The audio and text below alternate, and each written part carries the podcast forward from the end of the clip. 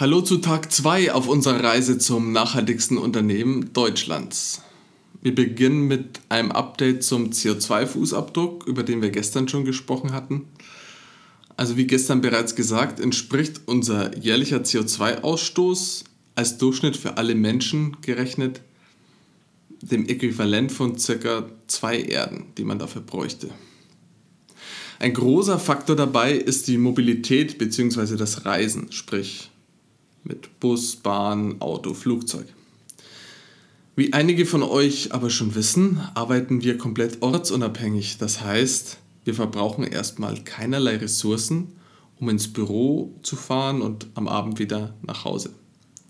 Das ist schon mal ein großer Pluspunkt. Allerdings haben wir zum Beispiel uns letztes Jahr alle in Lissabon getroffen. Und da sind wir aus Südamerika, aus Norddeutschland, Süddeutschland, alle per Flugzeug angereist. Ja, wir haben diesen CO2-Ausgleich bei den Fluggesellschaften gezahlt, aber so richtig getan ist es damit nicht. Dieses Jahr treffen wir uns zum Beispiel lokal hier in Franken. Das heißt, nur einer von uns muss tatsächlich fliegen, da er im Moment auf einem anderen Kontinent ist. Der Rest ist entweder schon vor Ort oder reist mit dem Zug an. Das finden wir schon viel besser. Allerdings ist es bei Weitem noch nicht genug. Aber da stellt sich für uns auch die Frage, bis zu welchem Punkt ist Verzicht bzw. Einschränkungen überhaupt sinnvoll und ab welchem Punkt muss man aktiv etwas tun. Was meine ich damit? Mm.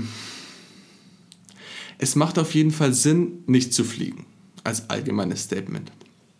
Aber für den Fall, dass es nicht anders geht, muss man einen Mechanismus haben, der diesen negativen Impact ausgleicht.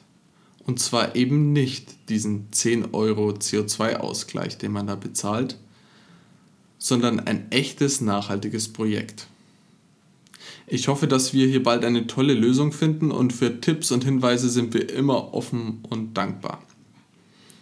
Und zu diesem Thema CO2-Fußabdruck wird es in den nächsten Wochen auch einen ausführlichen Artikel geben, habe ich die Jasmin schon darauf angesetzt, der mal aufschlüsselt, in welchen Punkten wir im Team wie viel CO2 erzeugen, um da einfach mal noch einen tieferen Einblick zu gewinnen.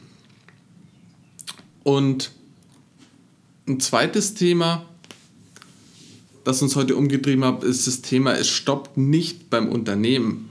Was meine ich damit?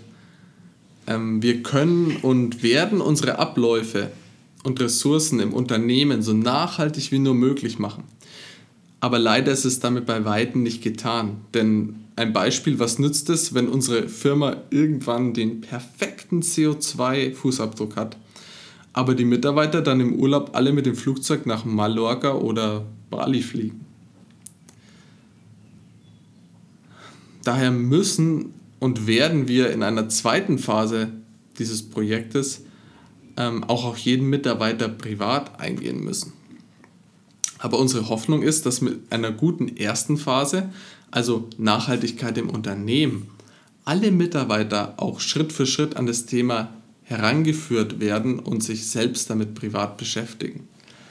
Vor allem im Hinblick darauf, dass unser System in Zukunft unter möglichst vielen anderen Unternehmen Nacheiferer finden soll.